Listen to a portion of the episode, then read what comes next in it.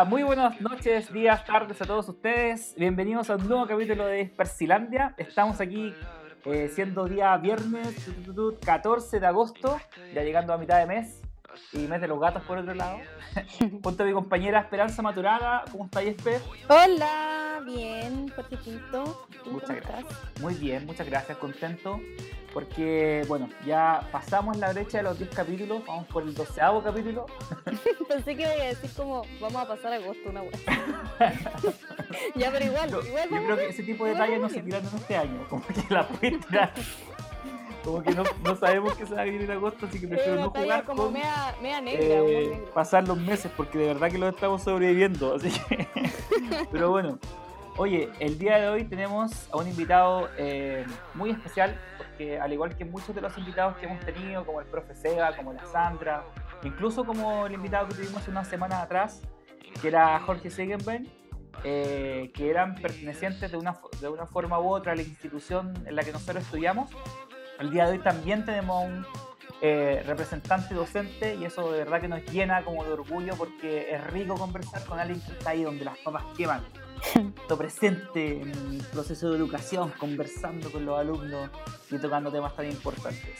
Así que eh, le quiero dar una gran bienvenida y bueno, yo voy a, colocar ahí los ejemplos, los, efectos de aplauso a, ¿cierto? al profe Andrés, más conocido como Andrés, ¿cierto? Así que un aplauso para Andrés Monsalves, que está el día de hoy con nosotros. ¿Cómo está Andrés?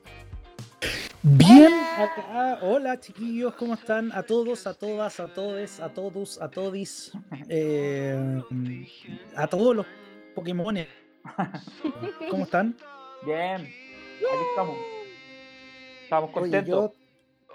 yo, para este evento en particular me fui a comprar una, una botellita de vino eh, para acompañar la conversación un poquito más. Hoy, este programa me imagino que si bien es cierto grabado, ya son las 10 de la noche, día viernes, eh, autorizado para mayores de 18 años, entonces me imagino que puedo tomarme una botella de vino, o sea, una botella no, pero una copita de vino tranquilo. Sí, por supuesto. Y de repente también se, puede, se puede, decir eh, también garabatos. Chucha. o sea, mira, les voy a contar una cuestión. En yo en clase, ustedes, bueno, ya tuvieron conmigo, de repente se me tranca la primera y se me sale un poco el, chileno que llevo dentro, entonces, pero me pasó que ahora las evaluaciones para profe, yo no sé si debería contar esto, pero lo voy a decir igual, a riesgo de demanda, dijo la Luli. Eh, eh, ¿Cómo se llama? Eh, las evaluaciones eran grabación, eran, te agarraban una grabación de modo, ¿cómo se llama? Al azar. ¿Cachai? Era como, tú no sabías cuál iba a ser. Y dije, ¿en cuál habré echado menos chuchada? Como por último para, para, mandar esa. Y después me dijeron que era sorpresa, que yo no la elegía. Chucha. Ruleta rusa. no, pero me fue bien, me fue bien, me fue bien. Qué bueno. Yo, pensé que me iban, a, me iban, a, jugar por eso, pero bueno, cosas que pasan. Oye, nosotros conocimos al profe Andrés en uno de los ramos. Bueno, yo tengo que revelar que todos los ramos que tengan relación con cultura eh, han sido uno de mis ramos favoritos porque creo que enriquece mucho la profesión del publicista. Y Andrés lo tuvimos en uno de los ramos que era sustrato cultural latinoamericano, donde, bueno, no sé si les contamos el chascarro que nos pasó del, del calendario maya, de que colocamos con producto de Ticul. bueno, estábamos todo el año. Todo el año hablando de que no podíamos generar eh, aprobación cultural indebida, y llegamos al día del examen, bueno, y salimos, en vez de colocar el calendario maya, colocamos el calendario azteca, bueno, así como, y en todas las piezas gráficas queríamos matar a nuestro compañero de gráfico, Sí, de hecho me acuerdo que el profe nos dijo así como, muy bonito todo, muy bien armada su campaña, pero la, la, cagaron en lo principal, básicamente, que es la cultura. Sí, de hecho eso es súper recurrente y eh, no, no los pongo como ejemplo, pero pongo el caso de ejemplo que fue el mismo que les di a ustedes, de decir, ojo con el calendario maya, que es el que sale en los libros y el que sale en internet, porque es la piedra del sol azteca. Claro. Entonces, eh, esa esa, mm, e, e, esa anécdota no conozco, no digo, oye, a los cabra pinto y a la espe no, pero sí digo, chicos, esto es súper fácil de que se equivoquen, no lo hagan. Y créeme que este semestre fue lo mismo. No, fue, no se sientan que, les pasó a ustedes, de verdad, a todos, como que todos se caen en la misma wea. Es como, chiquillos, les están diciendo que esa piedra no. Es como tenía Cuculcán, tenía como un montón de cuestiones y agarran la piedra al sol azteca. Entonces, eh, yo me cagué la risa porque yo no tenía, en un momento de hecho me complica hasta cómo evaluarlo porque es que me están hueveando cuando vi la gráfica. me cagué la risa. Oye, sí. Pero sabéis que habría sido una maldad reprobarlos porque la campaña estaba muy buena, a mí me gustó mucho. Y nos pasó el, tema era que si hubiese sido para los aztecas, loco, el 7 seguro, pero. como que se saltaron 2000 años, un poquito, no, no, no, mucho. Y nos pasó por el mal de los universitarios, que a última hora, como que ya de, las piezas gráficas las dejan por última hora porque al principio no, como que el primer año te preocupáis de la pieza gráfica porque es lo que se va a mostrar y ya después empezáis a darle un poco más de sentido a la estrategia porque los profes te dicen, weón, no te vais tanto directamente al concepto central creativo, es un buen análisis, un buen estudio, un buen benchmark. Bueno, nos queda aprendizaje a nosotros para el próximo semestre, pero de verdad que estuvo muy bacán ese ramo, lo disfrutamos mucho. Y cuéntanos un poquito de tipo, Andrés. ¿Quién es el Andrés fuera del área como docente? Eh, sé que eres un fanático de Star Wars, por ahí entre medio, de Game of Thrones también. Sí. A ver, eh, puta, aquí yo soy bien como la como, como las modelos, si me hubiera bueno o ahueonado para responder estas cosas. Ni en Tinder tengo un perfil decente, ¿qué queréis que te diga? Eh, bueno, que en verdad, quien tiene un perfil decente en Tinder, como que tú te ponías a ver las weas y son puras, no sé, es como, son puras weas que creen, entonces decís como de verdad, pretendís conquistar con esta wea, entonces como que da un poco de risa. Pero, a ver, eh, profesionalmente soy eh, publicista, egresado y titulado de, Optimum, eh, gestor cultural de la Universidad Católica de Temuco y, eh, ¿cómo se llama? Y actualmente estoy terminando mi magíster en comunicación estratégica de la FINIS. Yo ya había pasado por un magíster que era el de comunicación y negocio en la UDD, pero ese no lo terminé. Entonces me faltaron un semestre que ahí fue un cagüín que no vale la pena contar, pero, pero no lo terminé, entonces retomé y en vez de retomar el UDD, retomé en la fin. Ya. Así es, soy fanático de. Me gusta mucho Star Wars, pero mi real pasión es Buffy la Casa de Vampiros, aunque esto no lo crean. Yo creo que esa es como mi serie favorita de la vida eh, y es la que está primero, venga lo que venga más adelante, es Buffy. Siempre va a ser Buffy y me encanta. Oh, me marcó cuando chico. Sí, de verdad. Yo era súper chico. Eh, bueno, ustedes eran más chicos, pero ¿cómo se llama? Eh, yo qué loco con Buffy.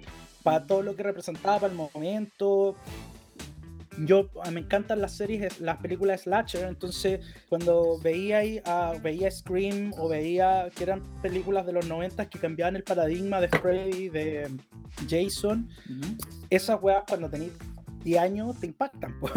Entonces, em, por eso me gusta mucho la película Scream y me gusta mm. mucho Buffy la Casa de Vampiros. Porque me, era un cambio de paradigma. Claro. El que yo tenía. Y, y no, lo encuentro súper bueno. Eh, Oye, eso.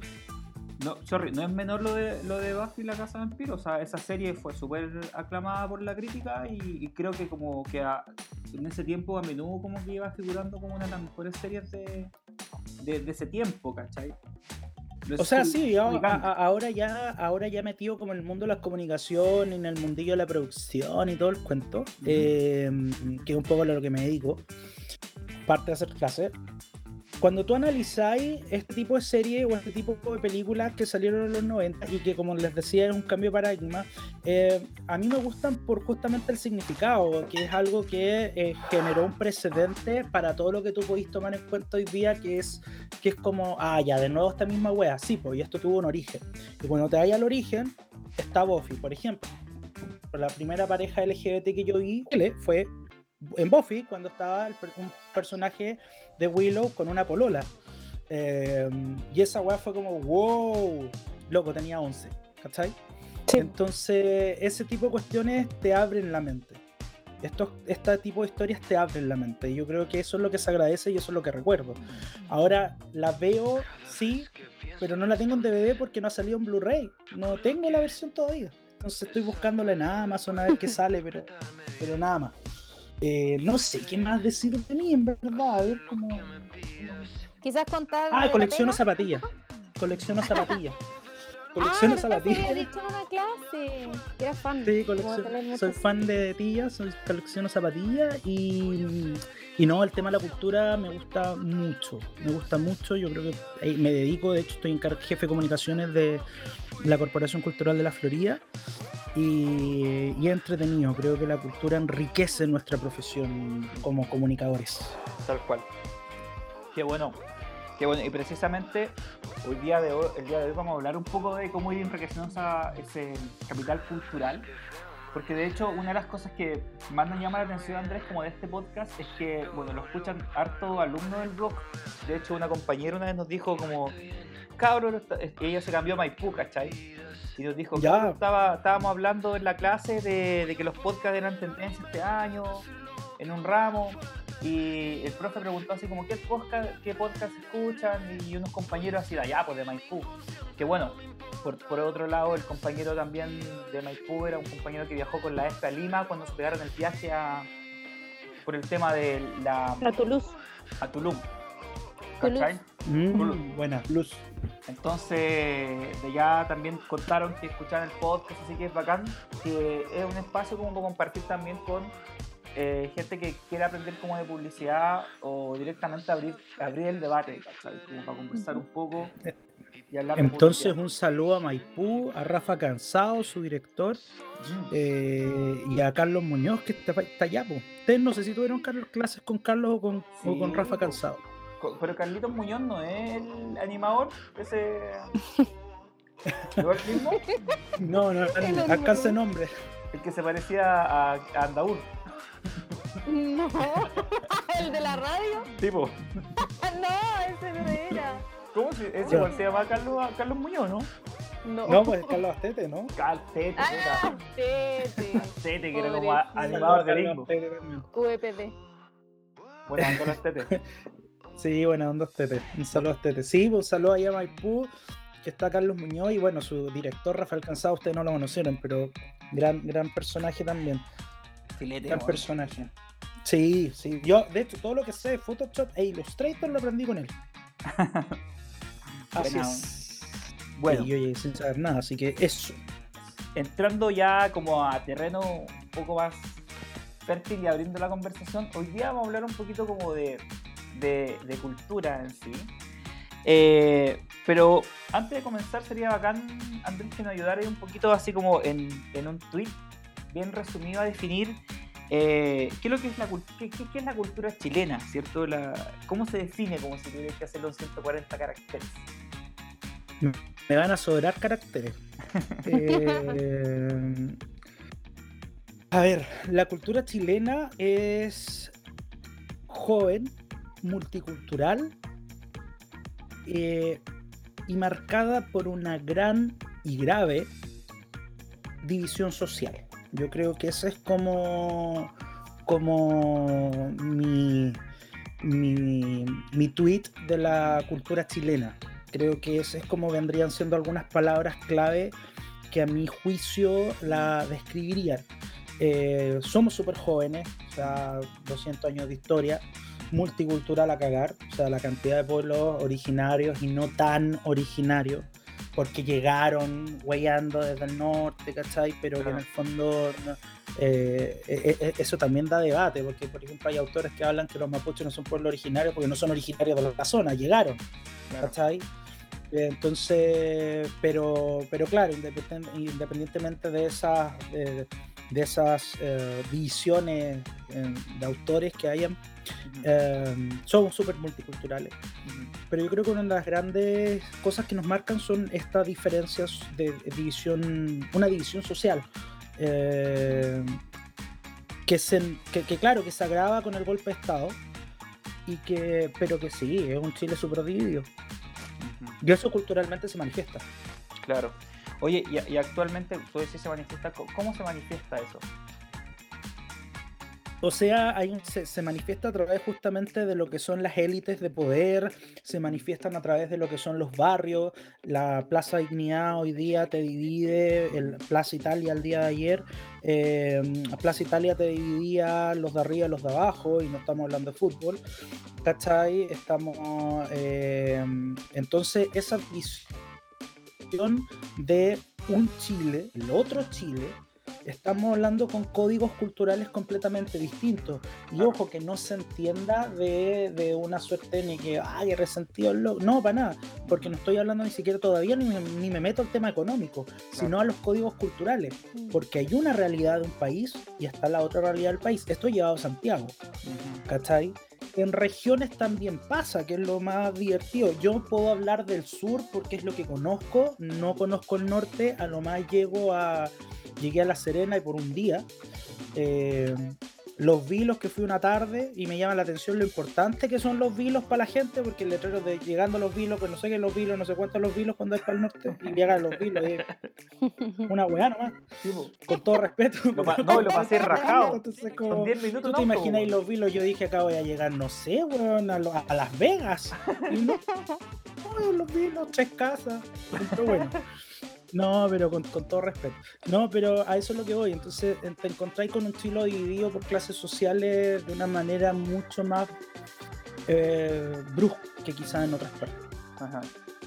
Eh, ¿tú, qué pensáis tú, por ejemplo? Yo esta pregunta eh, me la hice a raíz de un correo que me mandó una profe de publicidad. ¿Este cómo se llamaba la profe que te gustaba mucho? De publicidad, que una vez me mandó un correo para preguntarnos eh, cómo sentíamos que iba a cambiar la publicidad después de la, del, de todo el estallido social. Nos mandó un mail. Sí, había una profe que tuvimos en el último semestre que, que nos hizo como un ramo, tuvimos que ocupar un software, ¿te acordáis? ¿La profe Javi? La profe Javi. ¿Cuál era el apellido de la profe Javi? Eh, chuta, no me acuerdo. Ya, pero bueno, la profe Javi, que también fue alumna del Duboc, nos mandó un correo como, como contándonos, cabros, cómo creen ustedes que va a cambiar su rol como comunicador. Y yo ese correo, ese correo lo encontré muy asertivo porque mm. en base a lo que había pasado del estallido social, ella nos hizo hacer una reflexión sobre nuestro rol como comunicadores dentro de este contexto y lo importante que era como poder eh, olfatearlo, observarlo, analizarlo, meditarlo, ¿cachai? Porque ya la comunicación de cierta forma no iba a ser... Fernández. claro, Fernández. Sí, seca esa profe. Sí.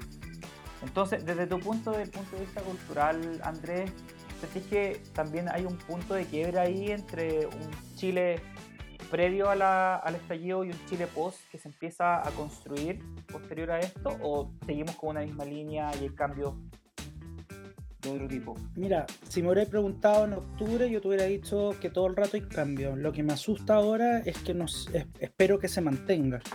¿Cachai? Eh, me pasa, me pasa, chiquillos, que eh, siento que se visibilizó. O sea, es bueno visibilizar los temas eh, cuando las minorías en este país, sea cual sea, hablan de una de visibilizar, de visibilizarlos a través de marcha, a través de, de días, a través de celebraciones, lo que sea.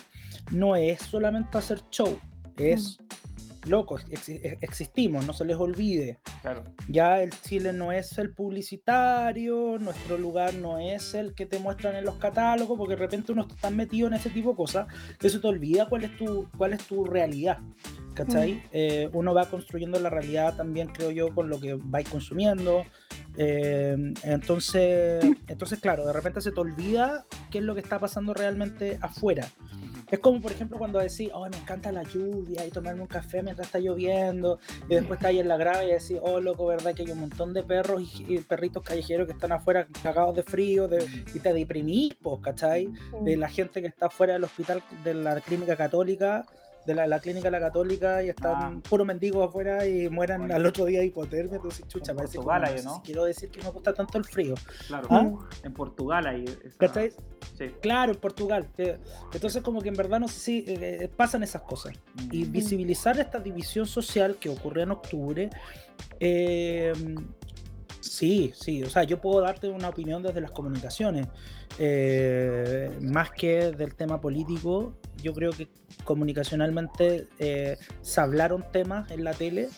Les costó, ¿ah? a los mm. medios les costó, pero un millón de hablar bien de que, que no, que con la cantidad de eufemismos nuevos que se inventaron los periodistas fue, brutal. fue, fue, más o menos la cantidad de eufemismos en los 90 para hablar de dictadura. Yo me acuerdo que quedó la cagada y no hace mucho que se habló que el, radio Bio, Bio eh, habló de dictadura. Eh, del, no, habló del dictador Augusto Pinochet y quedó la cagada. Y estamos hablando que fue en el, el 2000. 2000, si mal no recuerdo, fue en el 2010 que empezó a hablarse recién del dictador Augusto Pinochet. Y lo mismo pasó ahora, de estas diferencias sociales. Periodistas que estaban asombradísimos con la división social. ¿Cachai? Entonces, entonces claro, eh, cómo desde las comunicaciones hoy día se dejó ver estas diferencias. Estas diferencias que son que de repente yo siento que desde la publicidad alimentamos un poquito con la aspiracionalidad que tiene el chileno. Claro. ¿Cachai? Entonces uno alimenta y eso es lo heavy. yo no me voy al tema de, de, de, qué es lo que estáis consumiendo, qué es lo que estáis... No, yo es, ese es otro análisis. Mm. El tema es que no todos tienen acceso a lo mismo. Claro. Esa es la diferencia. Sí, qué bonito es y qué importante es. A mí me encanta cuando se hacen manifestaciones, eh, cuando se hacen marchas, cuando se hacen como mini carnavales, como quizás como el tema del género es más apegado a ser como carnavales llenos de color y son bacanes. Y encuentro muy importante como lo que tú decís, Juan Andrés, que eso visibiliza y más que eso abre conversaciones en la casa. Porque independiente de que sea por por ser hater, como decir, puta, me demoré en llegar a mi casa porque estaban estos hueones marchando, ya, pero te abre una conversación, ¿cachai? Y eso es lo importante. Y hay mucha gente que todavía no lo ve, que todavía dice como, las marchas no cambian nada, pero sí, lo que pasa es que el proceso es lento, pero, pero va pasando, ¿cachai? O sea, las marchas abren conversaciones, tú lo dijiste súper bien, pasaste a ser tema de once, pasaste a ser el tema de la once, el tema de la cena, el tema del desayuno, pasaste a hacer el tema del almuerzo. Eh, eh, claro, ¿dónde se cruzan, dónde hay que cruzar los datos? Es si esa conversación aparece en el, almuerzo, ¿tiene, ¿tiene crítica o no tiene crítica? Si te quedaste solamente en que quedaste en pana, pero va a depender también del entorno. Entonces, pero finalmente igual se genera un cambio. Ahora, el hashtag no es la forma. Eh, siento que, claro, ahí cada uno puede tener una, una, opinión en relación a si es la forma o no es la forma. Mm. Eh, por ejemplo, hay algunos que dicen que me da mucha risa. Es como verdad que la toma la, de la, la toma la Bastilla se pidió por favor. Pues. Claro. Señora, ¿puede dejar de comer pasteles, por favor, y bajar? Porque necesitamos hablar con usted. Claro, e, eso no, no sucedió.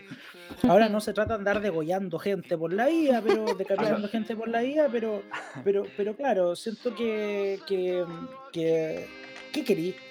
¿De verdad queréis que la gente tirara serpentina como en el año nuevo fuera abajo de la torre Entel? Si la gente está enojada. Sí, es que eso es, por la rabia. Entonces, eso es, eso es una. Había un Chile muy, muy, muy compactado que, eh, al igual tipo placa tectónica, empezó a liberar energía. Pero comunicacionalmente hubo hechos puntuales. Hubo hechos puntuales que ese día, 18 de octubre, gatillaron que la gente no dijera más. Y las nuevas tecnologías y la, y la gran difusión que tenemos hoy día en los medios digitales ayudaron mucho a eso a que se propagara esa información. Yo creo que también tiene que ver con que también había un modelo de vida que quizás estaba desconectado, como tú decís, con la realidad de la clase política. A veces uno habla de clase política y realmente es una clase política, clase, como digo, como clase social, porque viven realmente en la universidad. Creo, que hablamos en el podcast pasado de repente de este tema, que muchas veces esa desconexión genera que no solamente a nivel mediático también se generen problemas, sino que también eh, aparezcan frases como la, típica que apareció ahí, que se levanten más temprano, ¿cachai? Mm. Son, son, o sea, si lo miráis como para atrás, son frases que al igual que pasó en la Revolución Francesa, cuando dijeron si no tienen no sé qué cosas, si no tienen pan, comen, esto otro. Comen pasteles.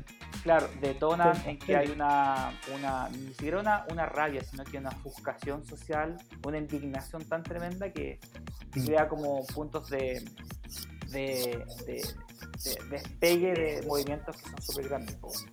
Mm. que por cierto los vamos a estudiar en el futuro. Vamos a mirar para atrás y decir, a ver qué pasó en el, año 2019. Sí, se tiene, se tiene que analizar el fenómeno, de lo contrario sería una lata que no se tocara el tema. Ahora, ahora claro, la gente claramente se enoja justamente porque eh, hay una desconexión. Yo hace unos meses me tocó ir a una reunión que admito de repente a, uno, a, mí me invitan a huevar y no sé dónde estoy. Eso debo admitirlo. Así que si me invitan en algún momento, yo voy a ir nomás porque soy eh, como el huevo duro. Entonces, como que me gusta participar en huevas, pero de repente no tengo idea de dónde estoy. Es como avísame. Por último, dime el código de vestir y yo con eso llego. Claro. Si tengo que ir en chala o tengo que ir con chaqueta. Es la única hueá que necesito saber. Entonces, eh, llegué a una cuestión, en una conversación bien, bien interesante, donde habían hartos personajes de distintas universidades, institutos, etcétera. Y salió una pregunta que la encontré muy buena, que era ¿cuál es la característica, cómo debiese ser la característica del nuevo gerente mm. eh, después del estallido social? Y había gente de universidades muy pitucas, entre esas una de las que yo asistí como alumno, eh, que no diré cuál, em, porque no han pagado nada para, poder mencionarlo.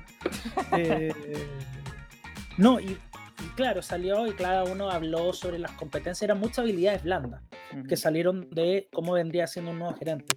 Y a mí me dio un poco lata porque yo encontraba nuevamente que seguíamos desconectados con la realidad. Entonces, yo, lo, mi opinión en ese momento fue el gerente actual, ¿cuál es el problema que tiene? Y porfa, no quiero caer, no quiero que se entienda que esto es clasismo para arriba porque no lo es. Mm. es estoy evidenciando una realidad estándar, ¿ya? Claramente van a haber excepciones. Nace el compadre, se nació y criado en San Damián, estudia su colegio en el Cumbre, sale del cumbre y estudia en la Universidad del Desarrollo su pregrado a través de cualesquiera, su posgrado lo hace en el extranjero o lo hace en eh, la Universidad de los Andes, la Federico, etc. Él a lo más, lo más bajo al centro que ha llegado ha sido San Carlos Apoquindo o Manquehue. O sea, de Manquehue para abajo solo Dios sabe qué hay. Entonces, ¿qué es lo que sucede con ese gerente? Que él conoce ese Chile que les mencioné. ¿Cuál es el gerente que dentro de este contexto yo ah, pienso que podría ser un mejor gerente? La Universidad del Desarrollo, eh, por caricaturizándolo, que también pudo haber sacado su posgrado en la, en la en la misma UDD o afuera en el extranjero, en el extranjero, eh, pero que el compadre para llegar a la UDD tomó la micro desde Maipú o desde Gran Avenida. Para poder llegar a la UDD a las 8 de la mañana se tuvo que levantar a las 5 y media. Conoce otro Chile. Y hoy día, independientemente de la, basura que pueda hacer el CAE, eh, independientemente de, todos estos préstamos que se han cagado la mitad de Chile, de los estudiantes de Chile, eh, independientemente de eso, tú podías optar a estudiar en una de esas universidades ¿cachai? No es, ahora podía hacerlo. Endeudado hasta el Loli, pero podía hacerlo. Claro. Eh, y entonces al momento de llegar, tenés las mismas competencias académicas, pero tu realidad mm. es otra. Conoces otro Chile. Tu de pronto eres el primer profesional de tu familia que entró a una universidad cuica, donde se junta la élite y puede llegar. Y ese gerente va a pesar más hoy día y las empresas deberían mirar más esas realidades que al hijo de. Claro. ¿Cachai? Que ese es el problema ejecutivo que tienen algunas empresas. No todas, claramente. Yo creo que incluso, no sé, yo hace poco me empecé a meter brígido a TikTok porque encontré que era una red social que había que como investigar, ¿cachai? Eh, y resulta ser que encontré, hay un tipo que es como influencer, que su único contenido, así como en particular, es que él cuenta sus experiencias como una persona que viene de Maipú, que estudia en una universidad muy cuica, estudia como lo que pasa cuando se unen los dos mundos, ¿me cachai? Entonces, para que, para que este tipo o su contenido sea eh, sea viralizado, tiene que ser un insight. Entonces, de cierta forma, sí es un insight. Eh, como ve, o sea, es insight en sí, pero es interesante el fenómeno de que están los ojos puestos y los oídos también atentos a escuchar qué pasa con este choque social, porque no por nada se viraliza este tipo de contenido. Es súper interesante. Sí, de hecho yo creo que existe el fenómeno hoy día de, choque social, es una palabra súper real, es como, así como están los choques culturales, tenía un choque cultural, sociocultural. Claro. O sea, de repente encontrarte que eh, eh, los problemas, ese tipo, ese meme del first world problem, hmm. eh, es súper real, porque lo tienen personas Y claro, tampoco se trata de que tú andes por la vía así como, no, que va a ayudar al pro, no, porque no, la gente no lo hace tampoco, ¿sabes? Mm. Y está bien, de cada uno. Pero que no se te olvide, no se te olvide. Ahora, también yo entro en discusión conmigo mismo, porque no tengo que estar de acuerdo con lo que pienso, dijo Caselli, eh, en el chileno culposo. Claro. Somos súper culposos. Eh, y, el, y, el, cuico chileno es súper culposo. A cagar.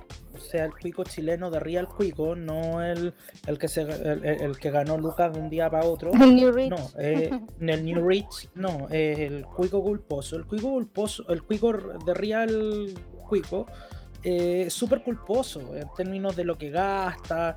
De hecho, no sé si se han fijado que cuesta mucho hablar de plata cuando a ti te preguntan cuánto ganáis, como que todos quedan como, como, como el gato silvestre pegado en el techo. Como que la reacción es como. Es de mala educación.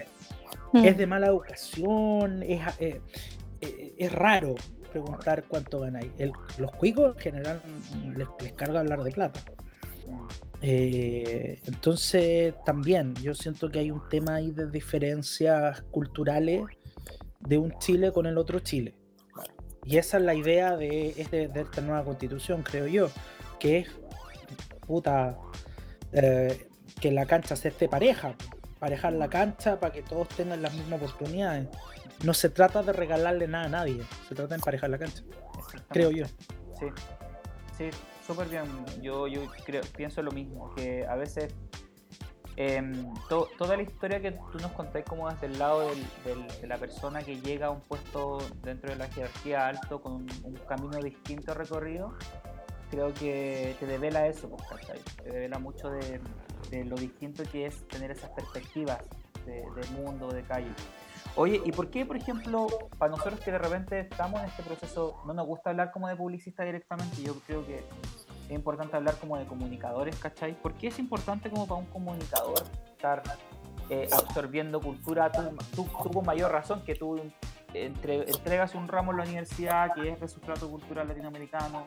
¿Por qué ese cabro que está ahí debería entender que este, esto es un, tema relevante?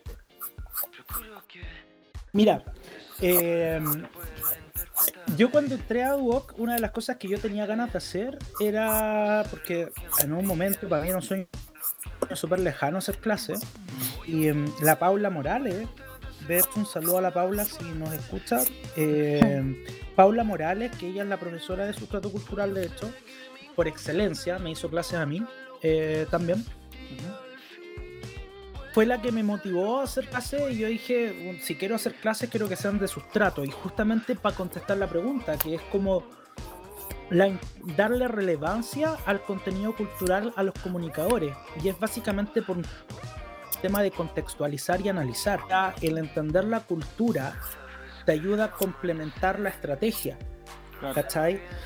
Básicamente porque tu conocimiento de cultura va a entrar a fiscalizar tu estrategia creativa. ¿Cachai? Hay campañas súper buenas, pero loco, pasaste a ofender a la mitad de la cultura de pueblo originario de tu país. Está la raja la idea, es como un chiste negro, ¿cachai? Un chiste negro, de humor negro, eh, puede ser súper chistoso, pero, pero viejo, dejaste a cinco personas llorando en este momento con lo que acabas de decir, ¿cachai? Eh, y finalmente es súper, o sea, entender la cultura es entender el entorno. O sea, un planner que se pase por el bolsillo la cultura de un lugar no está haciendo bien su pega. O sea, un planner. Yo diría que incluso. O sea, el creativo tiene la responsabilidad, pero el que tiene que hacerlo sí o sí es el planner. Claro. ¿Cachai? Porque el de cuentas te va a negociar, el creativo tiene que hacer toda la cuestión. Hay una triangulación, hay una trifuerza entre lo que es el cliente, que tiene sus objetivos, la agencia, que tiene sus otros objetivos, los creativos, finalmente muchas veces ganar premios, ser reconocido. Entonces el cliente quiere vender que es un poco una discusión que tuvimos hace poco con un publicista de vieja escuela, eh, que era justamente, yo hablo mucho de comunicación corporativa y, el, que ese es como mi lineamiento, y, claramente difiere un poco con el marketing cuando hablan solamente de venta, venta, venta, venta, venta. Eh, porque sí, pues la venta es lo que te pagan las cuentas, pero finalmente sí, el, eh, la comunicación corporativa me va a pagar la casa. Claro. ¿Cachai? Una relación a largo plazo. Entonces, claro, me sucede con el con esta con esta huevada del, em, de, de, esta trifuerza que te digo yo, que el cliente tiene sus intereses, el, la agencia tiene sus intereses dentro de un mismo caso, y el planner entra a representar a la gente. Oye, dale, buena, tú querías ganar plata, bien, tú querías ganar premios, bien, pero la gente no está ni ahí con ustedes, porque su marca es Carabineros de Chile. Claro. Me están cuidando. Sí, verdad. Me están es, como bueno, me están cuidando. claro, ahí como, ¿cómo la salváis? Es brillo. En verdad, el otro día hablábamos con el Jorge que hay marcas que, son cuáticas como solo pensar que tienes que llevarlas, como ponte tú eh, Carabinero de Chile o por ejemplo la UDI, ¿cachai? Que son, que son marcas al final, que, tienen como, como un... Quizás las personas tienen un sesgo muy grande, ya, como para no pasar a llevar a nadie, ¿me entendí?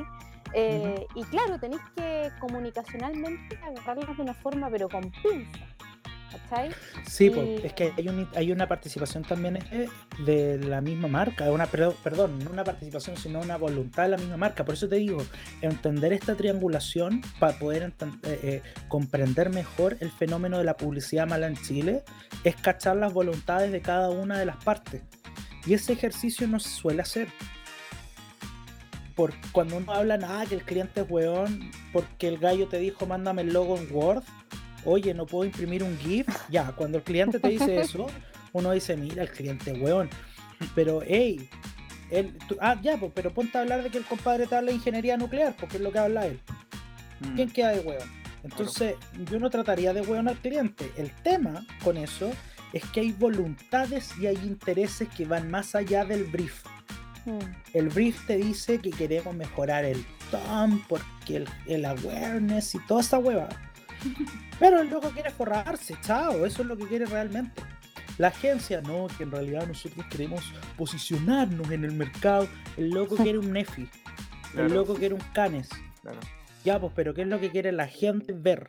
Nómbrenme el último comercial que ustedes recuerdan en la pantalla abierta que sea como weón la raja. Yo el de Tapsin. ¿Cuál? El de Tapsin, Tapsin. ¿Cachai que el, del año Loli ese comercial o no? Y el, otro, sí, el otro, el comercial este de. Ah, creo que también era como de unos tipos que bailaban como en una mesa, con una mesa. o sea, no te acordás ni la marca. No, ya apartamos de ahí. Sí, pésimo. ¿Cachai? Entonces, hoy día, hoy día, ¿qué es lo que hay en la tele? Una desconexión de esto. Creo yo que la publicidad debiese estar súper al servicio de reflejar la realidad de un país. Por eso la publicidad argentina es tan buena, porque de verdad estudian los insights. En Chile disfrazan el insight con gente que no existe, con problemas que no existen. A, través de marcas que gente consume porque quiere imaginarse huevada. Entonces hay una desconexión completa de esta trifuerza. ¿Cachai? Y la cultura juega un rol importante porque la cultura te entender la cultura te ayuda a levantar un buen insight. Sí, yo creo que igual las marcas acá en Chile son, son bastante, o las agencias más bien, se atreven bastante poco también. Como que los argentinos de repente pecan de, que son demasiado como, como, como, a ver, ¿cómo te lo digo? Como que se van muy al chancho con las campañas, pero al final igual pegan, ¿cachai? Es como lo que pasó en la campaña de estos, de estos condones tulipán que hizo, hicieron los argentinos hace mucho tiempo atrás, que los tipos hicieron, inventaron como una virgen del condón, pues, weón. Cacha, weón. Eh, blasfemia, pues, weón. Quémenlo. Ni un respeto. ¿Cachai? Pero bueno, o sea, era la a la Virgen tú le pedías tus deseos más eróticos del mundo, ¿cachai? Entonces era como una buena olvidable para la gente que vivió, Argentina en ese tiempo con relación a los condones y, se dispararon las cifras de los condones tulipán. Pero aquí, ¿cuándo? Es imposible ver eso. Le pasaría lo que le pasó a la película La, la, Pasión de Cristo, que al final lo terminaron bloqueando porque supuestamente tenía escenas que que eran como demasiado violentas para el público y no sé, creo que igual son La película El Príncipe, la película El Príncipe no sé si cachan, en una película es chilena que se estrenó hace poco. Ya. No me pregunté el nombre de los actores porque soy re malo, pero hay actores conocidos. Eh, la cosa es que esa película está censurada en nuestro país. O sea, tiene escenas censuradas. Hay una versión que los gringos vieron la película completa. Chile, la película se publicó censurada. Y que de hecho hay canales que no la o sea, hay plataformas incluso que no la van a mostrar como es. Todo para verla como la vio el gringo, tenéis que eh, ver, esperar como el DVD y comprarlo. Ese es el nivel, y es una película chilena. Ahora, igual se entiende porque hay escenas homoeróticas, meas porno, porque la película es de la cárcel.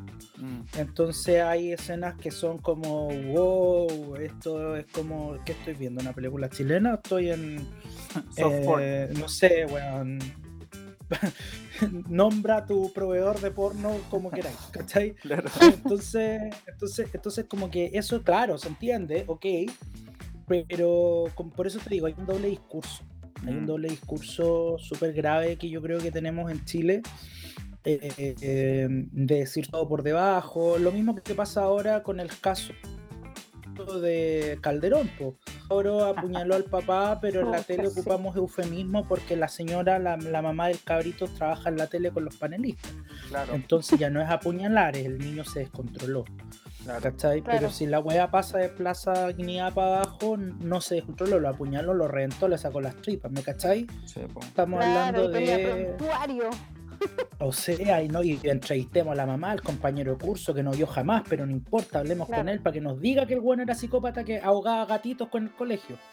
¿Me cacháis? O sea, ese es el escenario del, del, matinal. Por eso me cargan esos, mm. esos programas, pero, pero ¿cachai? Que hay un doble discurso. Entonces, eh, en la tele, que es donde, donde que, también es el insight, es como, no, pero si lo dijeron en la tele, debe ser verdad. O sea, si ese es el poder de la televisión hoy día, a pesar que todo el mundo ya está, la generación nuestra al menos está cambiando lo digital, pero igual la tele tiene ese poder todavía. De hecho, hace poco, y lo conversamos, cáchate con el personaje que me tocó conversar. En La Pega estamos haciendo entrevistas o sea, estoy haciendo entrevistas a diferentes personajes para hablar de las industrias culturales y creativas. Y eh, el lunes entrevistaba a un Francisco, ¿cachai? A Mario Kreuzberger.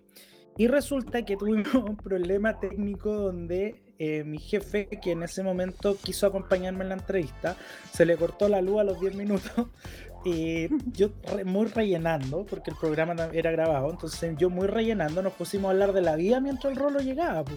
Y dentro de eso, eh, una de las preguntas que salió como en la conversa fue qué pasaba con el rol de la tele. Y para él el rol de la tele era súper importante. Eh, y es súper verdad, o sea, lo que te dicen en la televisión para muchos chilenos es la realidad. Claro. ¿Cachai? Está cambiando menos mal pero es la realidad. Entonces, si tenía ese impacto, el rol que cumple la publicidad y el rol que cumplen los comunicadores que tienen ese medio para la difusión es importante. Claro. Y tiene que tomarse con responsabilidad y siento que ahí es donde no pasa. Sí, es verdad. Oye, ¿y qué, qué creen ustedes que tiene que cambiar como en términos sociales para que los medios cambien, porque ya no, ya tuvimos un estallido social gigante y pareciera como que en el Olimpo de los medios masivos no pasa nada. Como que yo siento que no, no sé si ha cambiado demasiado, siguen, como estamos diciendo recién, eh, con un doble estándar súper grande como de clases sociales, en, como hashtag Nano Calderón y es como que, no sé si ha, habido mucho movimiento ahí, no sé qué piensan ustedes. Yo tengo una teoría. De aquí me voy a quemar. yo, creo que la generación de nuestros padres fue la generación que le, le daba credibilidad a la TV. Creo que nuestra generación va a ser mucho más crítica con el medio en que se informe nosotros, yo por lo menos le doy mucha más credibilidad a un artículo de un medio independiente que tenga una buena, una buena base de investigación o incluso lo que pasa con las fundaciones, por ejemplo la Fundación Sol, que te muestra, aparte de ser una fundación, también eh, tiene como su departamento de investigación Y tenlo por seguro que yo no me informo por la tele. Entonces yo creo que cuando la generación de nosotros ya empiece a tomar como el poder dentro del punto de vista de, dónde se informa, va a empezar a, cambiar un poco la balanza. Ya como que la opinión no va a salir desde la tele, que es como lo que pasa ahora con la señora Rosita, que vive, no sé, en cierta comuna periférica, que escuchó la tele hablando al Pancho Savera de tal, de tal cosa en la tele, o escuchó a la Tonka diciendo tal cosa en la televisión creo que esos referentes televisivos o esos referentes de información van a cambiar en el futuro y a corto plazo. Y la gente que realmente seguía esos canales de TV, que son un poco más sesgados, ¿cachai? Eh, van a cambiar por eh, otros medios mucho más independientes que quizás tengan una visión un poco más horizontal o, más amplia de, la situación sin una, una dirección sesgada en ocasiones de la comunicación. Esa es mi teoría. Sí, yo comparto, comparto el tema de que debiese em, que las generaciones claramente cambian y que hay una generación que está escuchando más los medios digitales y los medios independientes, pero eh, también aparecen nuevos desafíos, sobre todo, y nuevas realidades, que son los filtros burbuja. O sea, piensa tú que si yo voy siguiendo por ejemplo, a mí me gusta el chocolate y voy a seguir todos los blogs de chocolate y voy a estar pensando solo en chocolate. No voy a cachar que existe la frambuesa, no voy a cachar que existen otras huevas porque yo todo el rato estoy siguiendo chocolate. Y claramente, si, si yo quisiera ampliar mi, mi, fuente de información o mi fuente de lo que sea, eh, debo ampliar el espectro.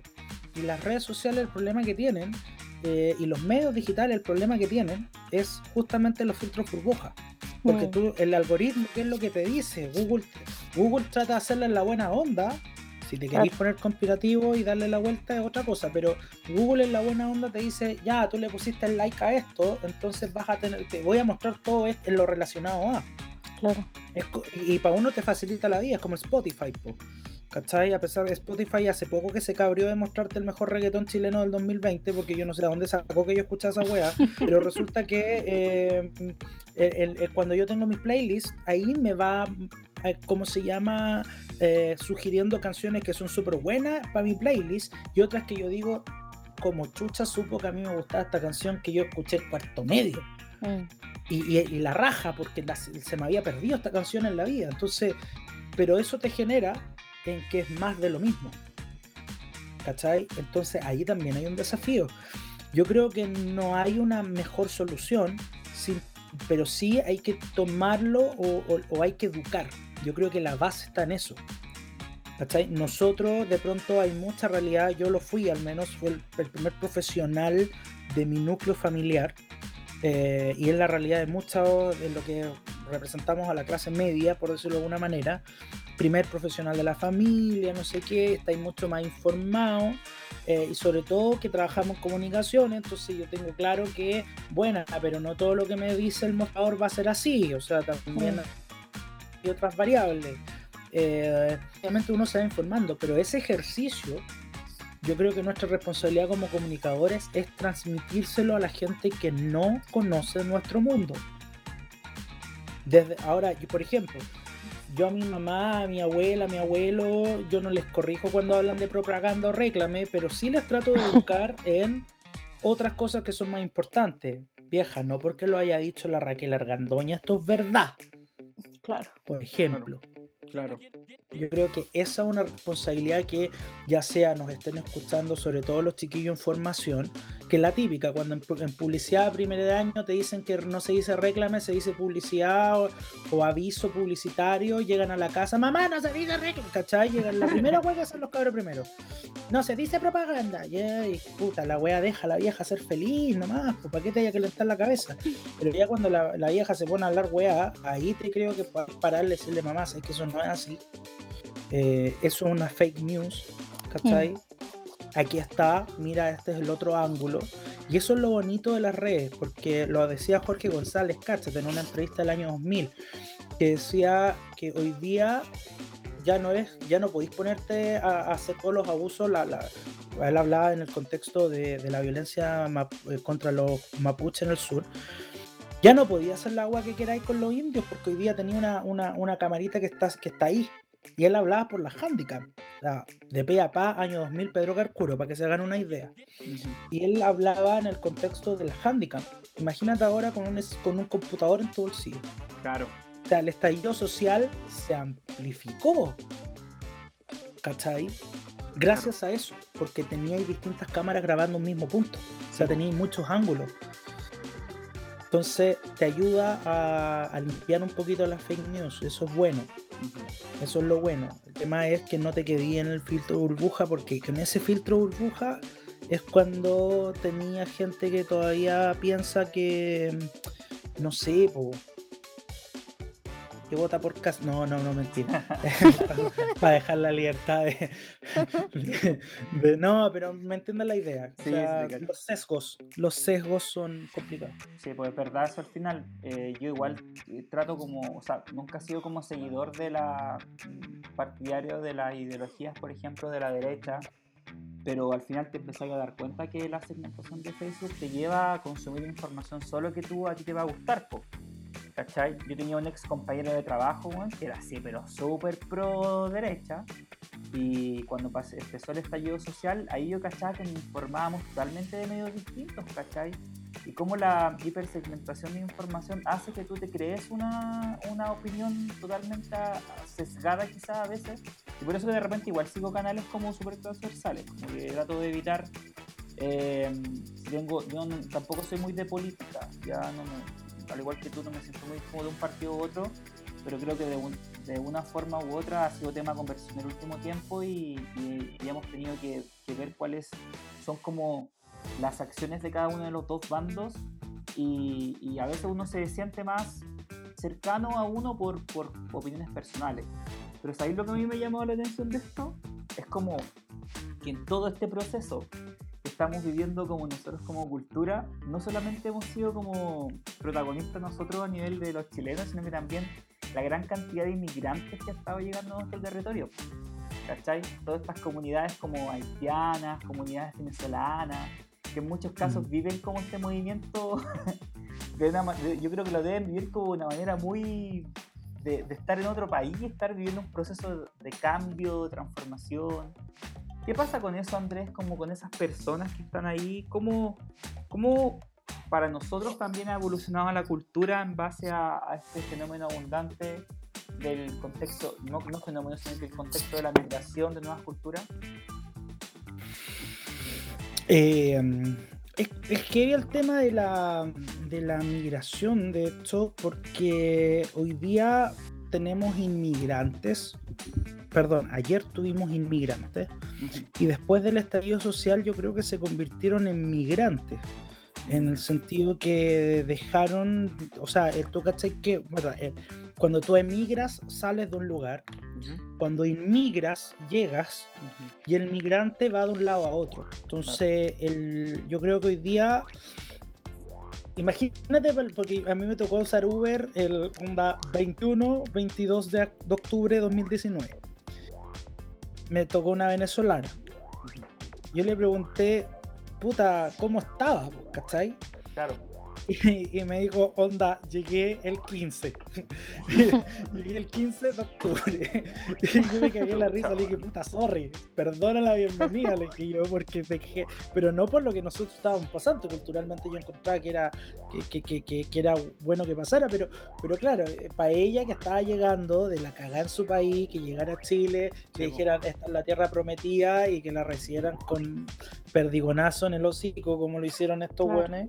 Entonces es como, como que, puta, perdóname, ¿cachai? Claro. Eh, pero claro, o sea, hay un tema de multiculturalidad.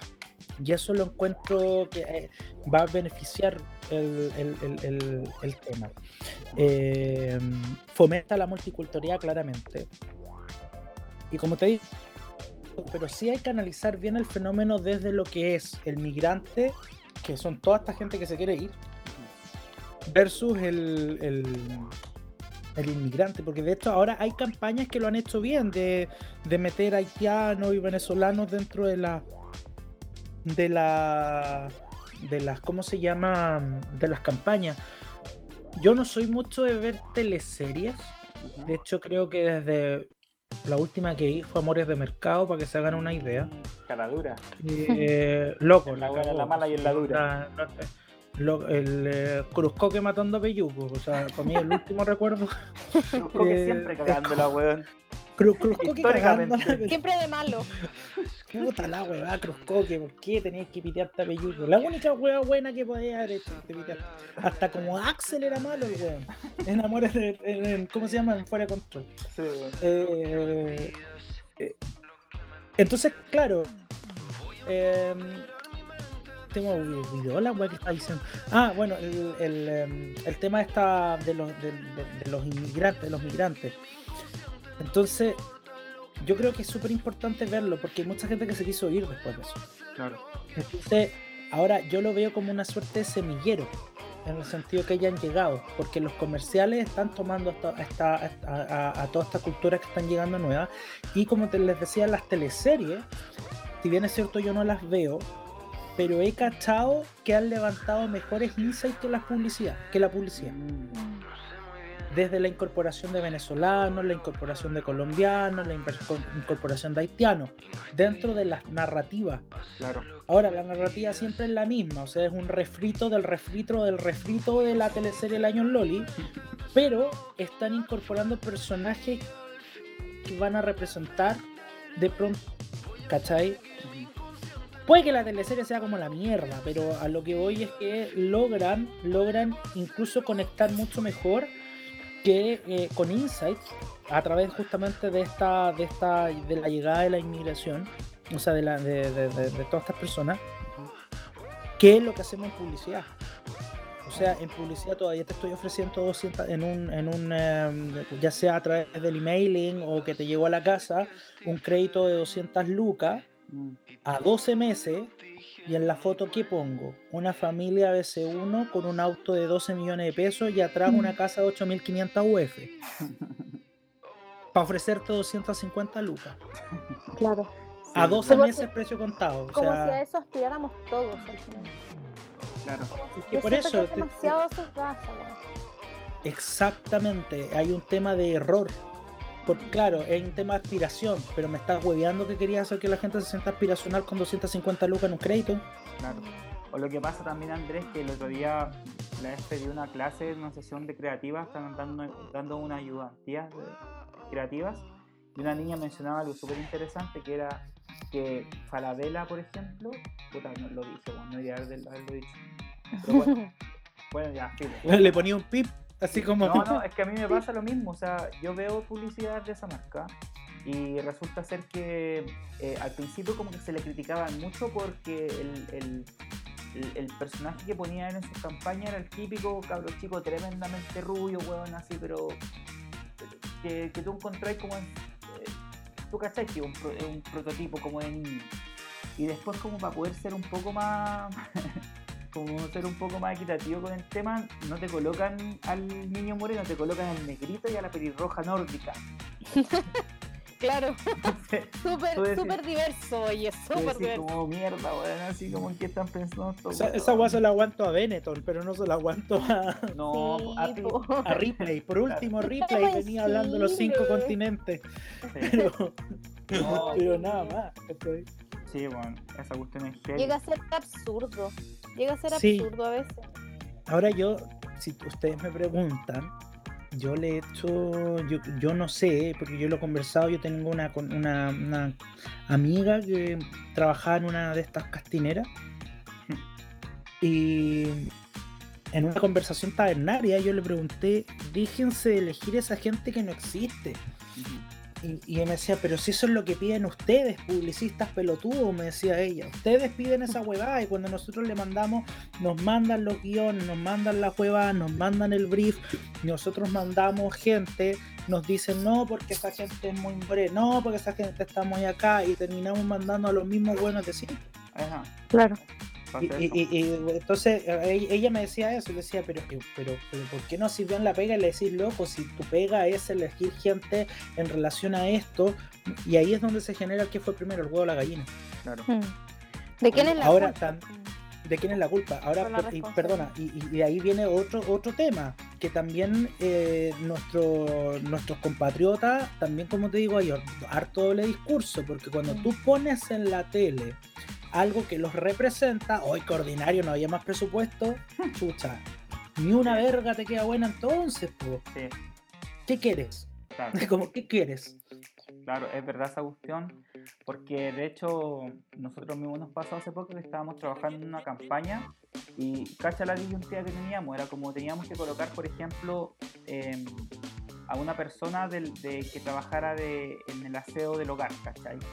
Entonces decíamos ya, no coloquemos a la persona muy maquillada porque obviamente muy maquillada genera como huevan. O sea, nadie hace aseo maquillada, ya, filo, descartado. Una persona en término medio. No, puta, es que esta persona se parece demasiado al, al modelo como, como de la trabajadora del hogar y puede ser estigmatizador. Puta, entonces, ¿qué hacemos? Pues, bueno, llegamos ¿dónde llegamos al equilibrio? Como que prácticamente tienes que photoshopear a la persona para desmaquillarle un poco, ¿me cacháis? es un tema, porque yo pienso que la gente va a hablar igual, o va, va, a opinar mm. igual. El punto es que, que tengáis este como bagaje quizás cultural, como para poder tomar decisiones un poquito más informados, o con una base un poquito más sólida, ¿no? Es que ahí va de la mano la primera pregunta que, nos, que, que me hicieron chiquillos, que es el tema mm, cómo es Chile. Claro. Somos una cultura súper joven, y, hay muy poca... A ver, si yo les digo, ¿cuál es la identidad chilena? No, no tenemos, somos una copia de los gringos. Mm, es que por eso es una copia, si te fijáis, no necesariamente de los gringos. Desde los gringos, ¿qué punto de vista? El sistema económico, pero tampoco, porque el gringo, el sistema, si le copiáramos al gringo, hoy día el sueldo mínimo sería 900 lucas. Claro, eso sí es verdad. ¿Cachai? No es 900 lucas, son 300. Entonces, si, si te vayas a hacer toda esa, esa vuelta tuerca, nosotros somos una mezcolanza de un montón de cosas que queremos ser. Es como el cabro chico que quiere ser bombero, el otro día astronauta, después quiere ser cirujano, ¿cachai? Es como que hay una huevada ahí mezclada. Mm. Pero eso es, eso por una parte igual es súper normal.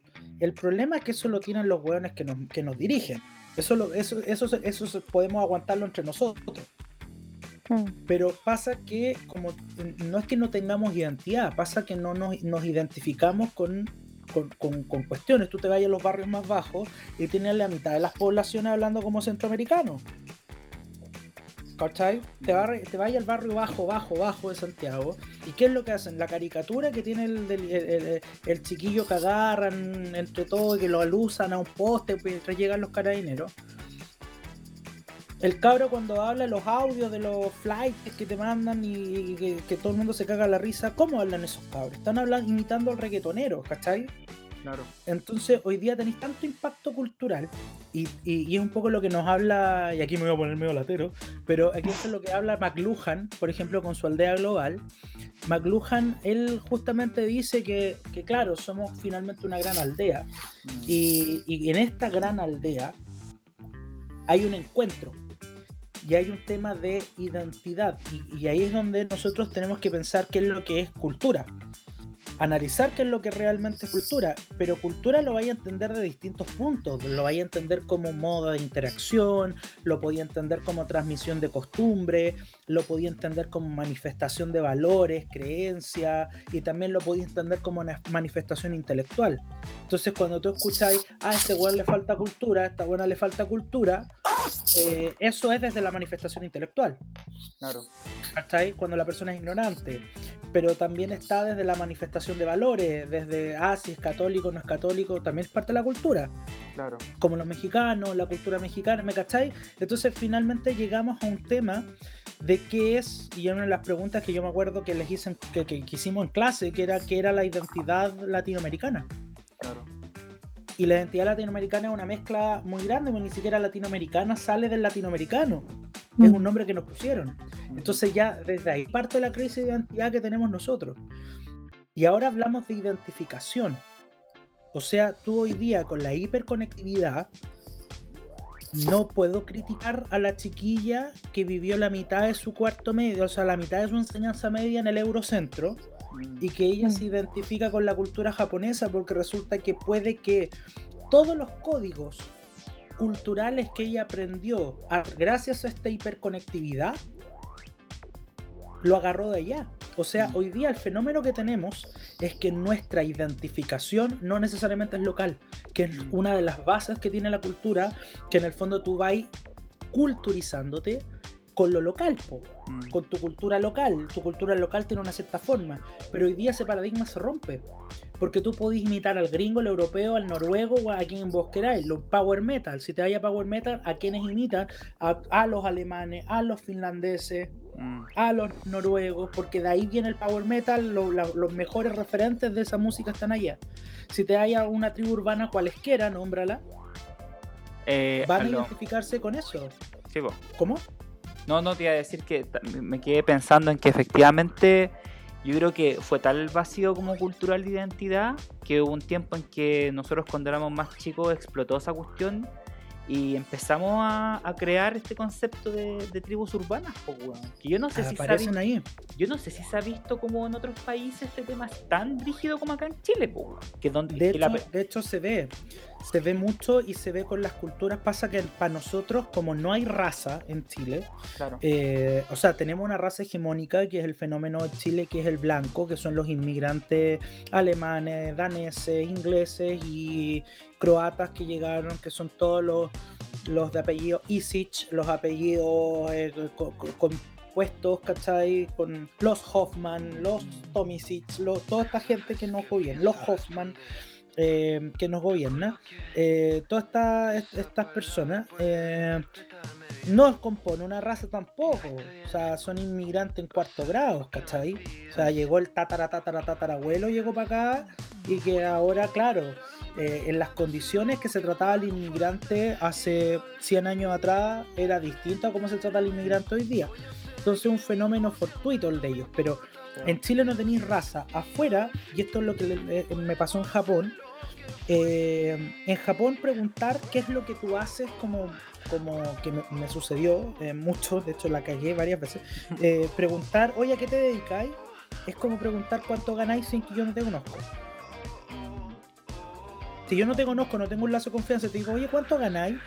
Chucha, no, podéis responderlo, pero te genera como un, un, Ya, a ellos les pasaba lo mismo cuando yo preguntaba, oye, ¿qué, es, qué así? Y yo veía miradas raras y después me explicaron que eso como que no, no se solía preguntar. Pero a mí me preguntaron como quien me preguntó la hora, ¿qué raza era? Pues. Claro. Oye, mezcla tú de qué eres? Y yo como mezcla de qué, de Hash Papi con Rottweiler podría ser, pero no, no sé cómo responderte. Eh, claro, porque ellos pensaban, decían que yo, que yo era japonés con algo. Y ellos querían mm. saber qué era ese algo. Ah. ¿Tú eres japonés con qué? Eh, ¿Cómo con qué? Sí, porque es como japonés, pero ¿con qué? Mm. soy chileno. Loco, yo como empanada, no bailo cueca, pero puta le pongo empeño, pero a lo más como sushi. La weá que hago. Ni anime vi. Entonces, como que, esas cosas, para mí fue un choque cultural. Y en Chile, ¿qué pasa? En Chile tenéis las tribus urbanas, que afuera, ¿qué es lo que pasa? Las tribus funcionan con base un poco a la cultura de, tu, de la raza de pronto de tu familia, por ejemplo. La chola, que es eh, toda esta eh, cultura media mexicana, de estos autos que se mueven, de estas chiquillas bien pintadas, que media entre pin-up y, y cómo se llama eh, y Amy Winehouse, ¿cachai? Que andan de en grande y todo. La cultura chola es una tribu urbana ya y es, y es una cultura, de hecho. Mm. Y así va por, por raza. Entonces nosotros no, no, entendemos eso, por eso nos cuesta mucho entender la apropiación cultural que se entiende afuera. Porque nosotros no nos identificamos con, con, con cosas. Salvo que por eso te digo que somos de cartón. Cuando los haitianos se pusieron a bailar cueca, nos faltaron mm. las viejas culias que salieron, que salieron espantadas. Sí, qué raro. Y bailaban mejor que uno. Entonces era como. O sea, créeme que había. Yo que hasta un chino con artritis baila mejor cueca que yo. Igual tiro. Porque los míos no saben si es bailo de epilepsia, porque yo en verdad no sé. ¿Y eso que es ramo, weón? Es nota de ramo. Mira, que no hacían esa weá, menos mal, porque yo creo, que, yo creo que todavía estaría en tercero medio. El, el no, cero posibilidad, sí. Yo cuando bailo, como que la gente de verdad queda mirando si es bailo de epilepsia, porque no, no tengo ritmo yo, una gotera, de verdad. Entonces, a eso es lo que voy, ¿cachai? Eh, hay un día, y hoy día la identidad es. Tú la eliges. Yo creo que eso es lo lindo. Hoy día podía elegir tu identidad. Ahora, eso genera cosas. Por ejemplo, a la chica que se pone Facebook o en redes sociales, Ane Tomodachi, no sé qué, y se llama Juana, puta, la agarran para el huevo toda la vida, Carlita Inuyasha. Ahora sí se siente, pues, ¿cachai? Claro. Claro, acá Inuyasha, Goku, y la niña ahí feliz, y matan y saluda, y la hueva, y hace cosas. Puta, pero es su volá, pues, ¿cachai? Mm. Es su mundo. No podemos decir que es cultura porque es sola la casa, son tres personas, pero. Que ahora está siendo más aceptado por otro lado también. No sé si ¿Cómo? ahora está siendo de, cierta forma mucho más aceptado que antiguamente. era como un bicho raro el que andaba, no sé, pues, con guas japonesa. Hoy día hay una tienda que, esa tienda que vende artículos de Japón, ¿cachai? Como que el marketing igual ha hecho su pega al respecto para que o sea, lo ha hecho súper bien, porque la mitad es AliExpress de esa tienda, te digo. Sí, no, no, y, lo, y, lo, otro también es que, imagínate el fenómeno, ¿cuándo íbamos a imaginar, que, eh, por ejemplo, el BTS, Yo tengo una prima que es de fan club de esa weá y la weá mueve muchas lucas, mucha gente y ya no es visto como, oh, le gusta, antes, como, oh, no le gusta una banda coreana. ¿Qué? No vas a venir a exorcizarla, weón, ¿qué le pasa? Es rarísimo. Pero hoy en día es como puta, sí. O sea, sí, pues. 10 años atrás, 15 años atrás, yo tenía amigos que, eh, que de repente que estoy escuchando, no, escucho K-pop. Y yo, ¿y eso cuánto rato hay que hervirlo? Porque en realidad no tenía idea que estaban hablando. Claro. Y a mí el K-pop apareció con Gangnam Style, que ahí recién caché que sucedía. Claro. Pero entendí bien el fenómeno con BTS, de hecho, porque por pega, para que caché mi nivel de ignorancia con el tema, llamaron por pega una productora que quería hacer negocio en la Flower y mm, invitaron a mi jefe a un evento coreano. Ese fue el titular. Y mi jefe me dijo que no podía ir, entonces yo empecé a hablar con los gestores culturales, oye ya, pues muevan la raya porque hay que ir a esta hueva. Eh, nos invitaron, yo como soy bien corporativo, soy bien protocolar, pues ahí en esa hueva es como loco, si te invitan, bye. Claro. Vaya quien chucha sea, pero bye, va alguien. Y nadie fue. La cosa es que dije, yo voy a tener que ir. ¿Dónde es la hueva? Me dijeron, Buchef, tanto, tanto. Entonces yo imaginé que la hueva era afuera de la facultad de la Universidad de Chile, o no sé, imagino una hueá ahí como de colegio. Y yo llego y escucho gritos y dije, uy, Fantasilandia, dije yo que está, está, entretenido, de pronto había dos por uno, no supe. Eh, la cosa es que, mm, puta, llego, cuento corto, llega un gallo, eh, me llama por teléfono y me dice, weón, en el Movistar. Y dije, mira, los agrandados. Yo no tenía idea, yo entré por Buchef, no entré por, por Parque O'Higgins. Entonces me hace pasar a un VIP y, me va explicando en el camino de la puerta de, de hasta el al, VIP de, la hueva que la banda se llamaba BTS y que era una de las bandas que era como los Backstreet Boys año 90. Exacto, exacto, sí. Y yo así como me estás hueveando. Esto fue en el 2017. Y dije, vos me estáis hueveando. Me dijo, no, en serio, no sé qué. Y la cosa es que me hace pasar un VIP, donde yo llegué a un, un VIP que no canachaba del, del, del, Movistar Arena, donde había un montón de viejas que yo cachando las carteras, yo decía, a ver, con esa, esa, esa, esa y esa tengo mi casa lista en la playa. ¿Cachai? Donde, entre las carteras y los zapatos yo tenía la casa y los muebles.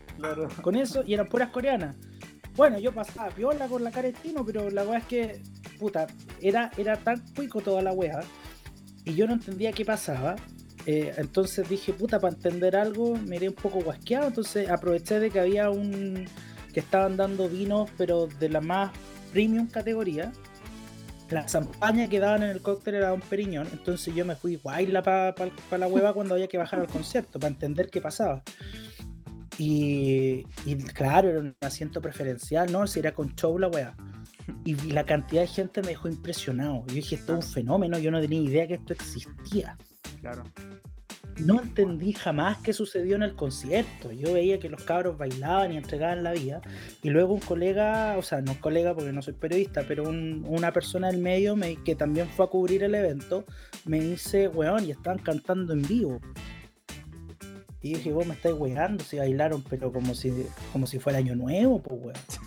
Los cabros tenían una coreografía. Yo dije, estos weones salieron del video la Rafaela Carrá, weón, que están ahí, no paran.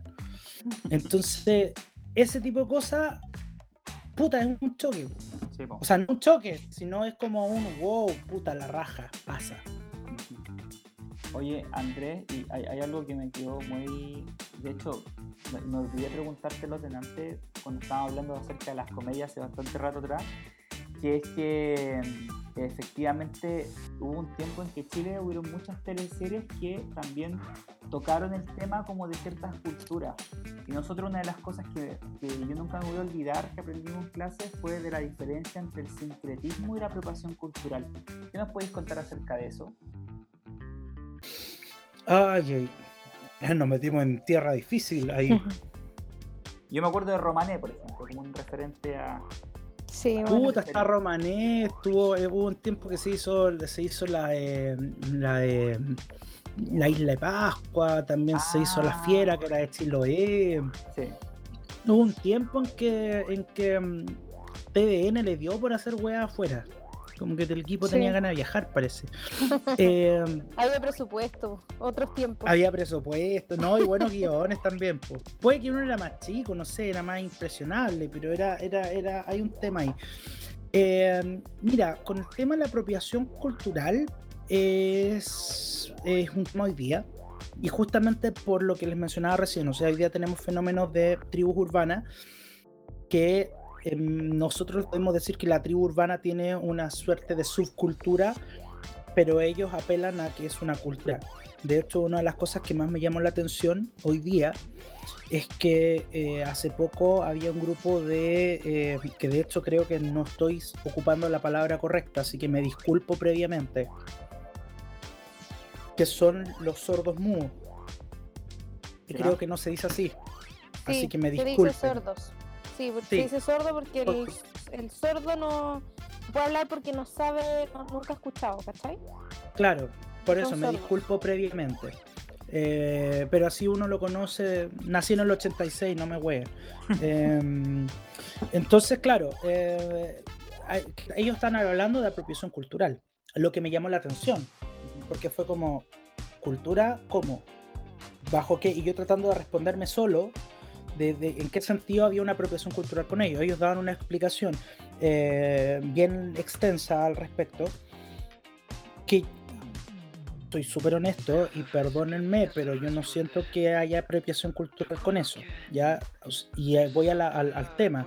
Cuando hablamos de apropiación cultural, estamos hablando de una utilización de elementos culturales, o sea, cuando tú agarras todos los elementos culturales de, típicos de un colectivo étnico principalmente, eh, y tú la despojáis de todo lo que tiene que ver con su significado, pero no solamente eso, sino banalizas el uso. ¿Cachai? Y esto lo hace, es una acción que lo hace una cultura dominante o mayoritaria con una dominada. Y no solo eso, sino que la guinda la torta para que exista la apropiación cultural eh, no le rinda una cuenta ni económica ni con, a través de un reconocimiento. Esos son los factores para la apropiación cultural. ¿Cachai? ¿Hay algún ejemplo? TVN, ¿Hay, algún ejemplo como, destacado así con una apropiación cultural? Sí, pues pasa mucho. Por ejemplo, yo creo que en la industria de la moda es donde más sucede. En el mundo de la música tengo mis reservas. Eh, pero en, el mundo de la moda, eh, sí, onda Isabel Amarant, que fue una, diseñadora que se peló eh, directamente todos los diseños que fueron, que eran autóctonos de la cultura oaxaca. Perdón si no lo pronuncio bien, mi náhuatl es como el forro. Pero ¿cómo se llama? Mm, se peló los diseños, care raja. Dior, por ejemplo, el Dior, Christian Dior, una marca que personalmente me gusta mucho, pero también la cagaron. Ellos utilizaron diseños de la cultura Dior que era un pueblito romanía, y pasa harto en ese lado. Publicitariamente, más que apropiación cultural, existen las faltas de respeto, ¿cachai? Eh, las faltas de respeto a las culturas cuando caricaturizan y utilizan todo lo que es esto. O sea, podríamos hablar de apropiación cultural, sí, ¿cachai? Ahora no es tan relevante, creo yo, en términos de una trascendencia. ¿Cachai? No es como que se, oh, la empresa se forró con ese comercial. No. ¿Cachai? Pero, pero sí pasa muy seguido en nuestra industria. El cine igual. De las faltas de respeto. ¿Cómo? En el cine de, para infantil pasa caleta que hay como, no sé si hay apropiación cultural en sí, pero también eh, anda por esa línea. Por ejemplo, no sé, dos películas como Moana, que tuvo reacciones súper feroces de parte del pueblo, de, lo, de la tradición maorí, ¿cachai? No, no es maorí, es, ellos eran... Eh, ah, Sí, no, pero. Eran. ¿Cómo se le llama? Sí, no, yo también. Ah, si lo tengo en la punta de la lengua.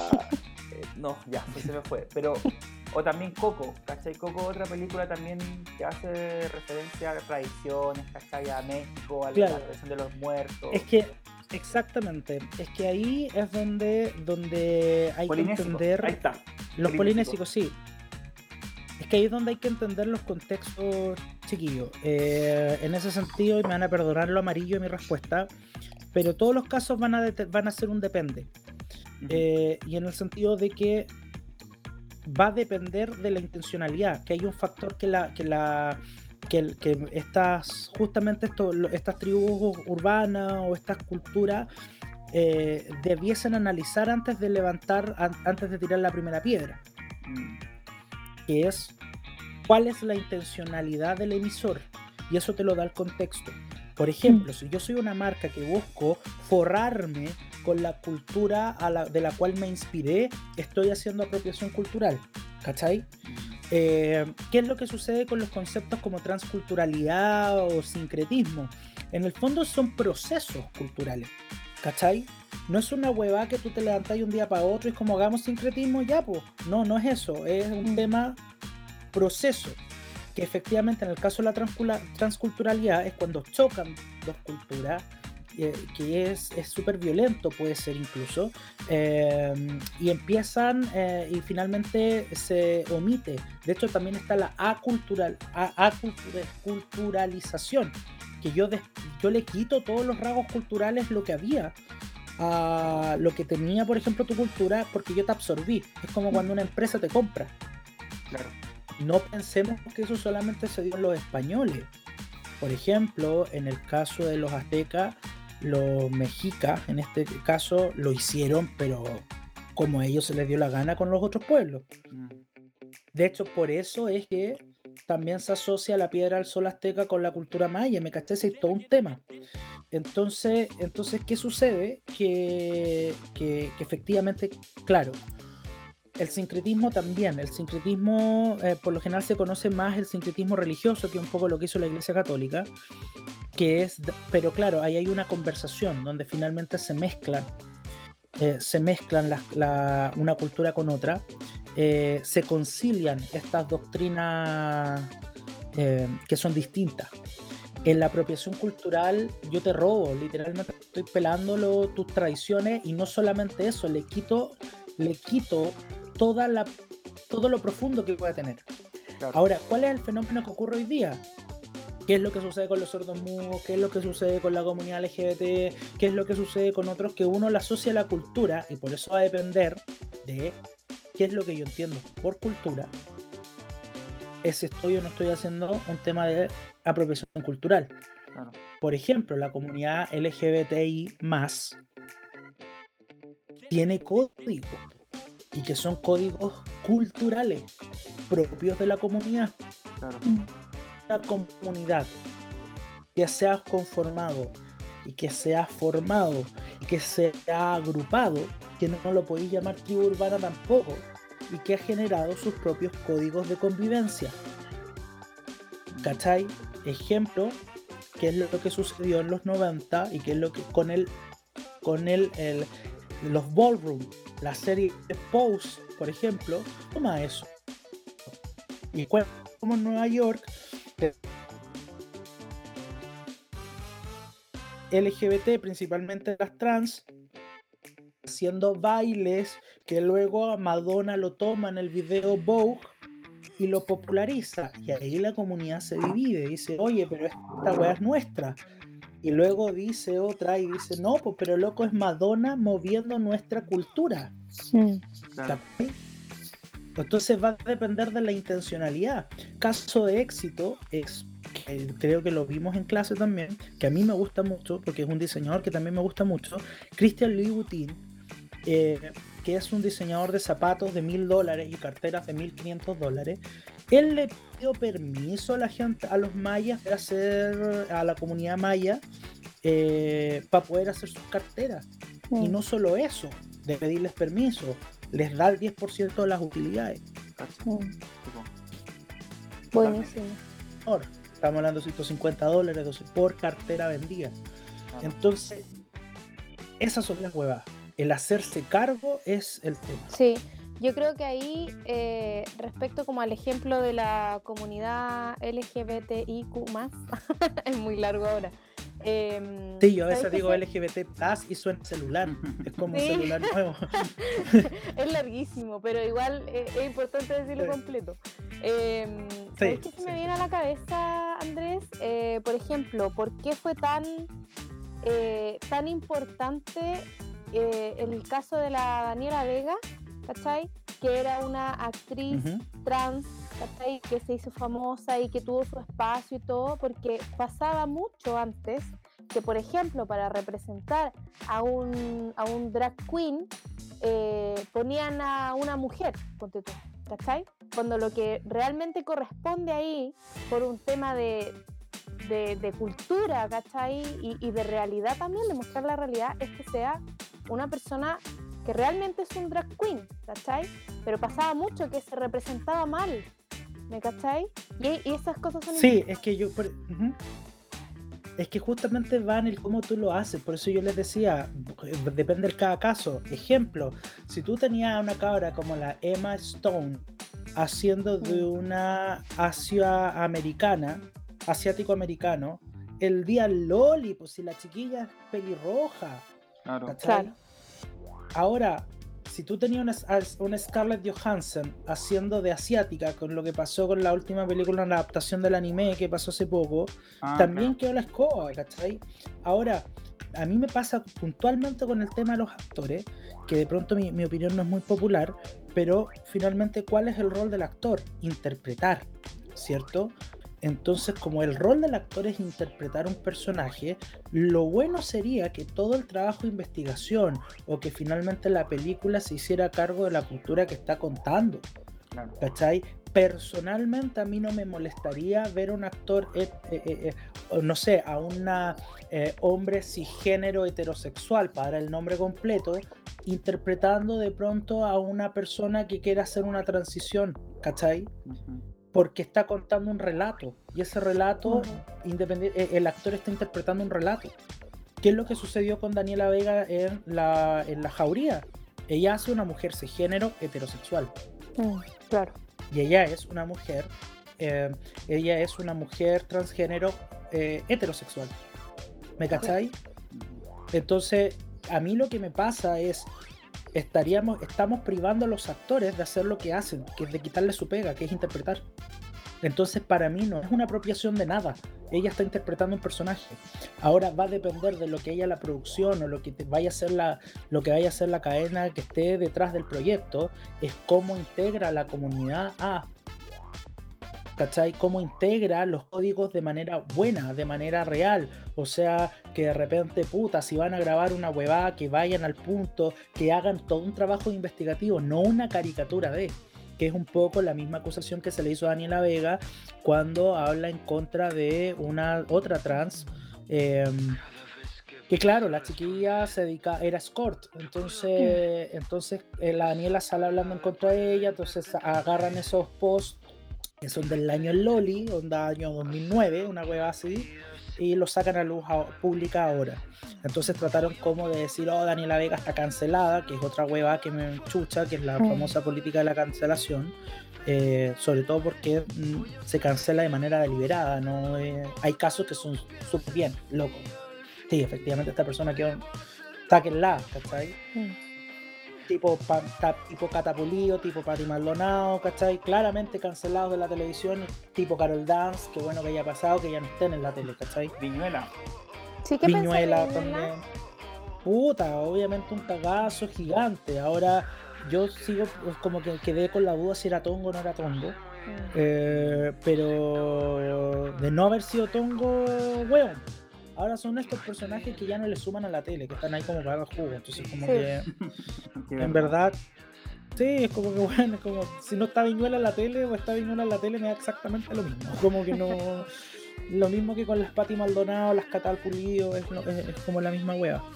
Como, es como, ¿cómo se llama este weón? El, el Alberto Plaza que decía, yo sé que en mi país no voy a poder volver a cantar, viejo, a nadie le interesa esa Que te vaya bien en otro lado. Como el concierto del rechazo en, el, en, el, estadio, ¿se acuerdan? Creo que fue en el estadio. la persona en esa weá. Claro. E, entonces, claro, si tú, tú te vayas a esa, en, te, te vayas a ese, en, ese análisis, ¿cómo te haces cargo? ¿Cómo te haces cargo realmente de lo que estás haciendo? Esa es la e, ese, ese, es el, tema. Por eso te digo, la política de la cancelación está bien. No me gusta mucho porque hay poco análisis detrás. Pero ¿por qué, por qué pasa? Porque falta este análisis. ¿Qué es realmente la intencionalidad del emisor?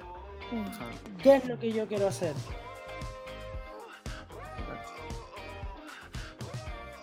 Puta, pero es que me faltaste respeto. Entonces, Yo creo que. ¿Aló? Creo que lo perdí.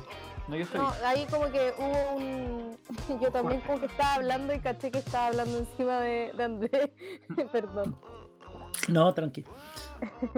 que yo a veces me dicen cállate nunca, entonces por eso hablen, interrúmpanme. No, está bien. No, pero está súper bien, está súper bien. Eh, yo me he entretenido harto hablando de estos temas porque se eh, no se tocan tanto en profundidad, se tocan muy por encima, pero no hay un análisis muy profundo. Exactamente. Sí. es, que, hay un tema. Oh, perdón. No, no, sí. Sí, le iba a decir que precisamente como que eso es lo que sucede, pues, que al final son temas que se pasan tan rápido, incluso como que hasta dentro de la universidad, eh, o incluso de repente son temas que, ah, puta, yo nunca me voy a olvidar, y esto me, una vez la profe Paula, que me acuerdo que mostró una foto de la Yoko Ono en una clase, y un compañero no sabía así dijo, hola profe, ¿y quién es esa china? Una cuestión así dijo, ¿cachai?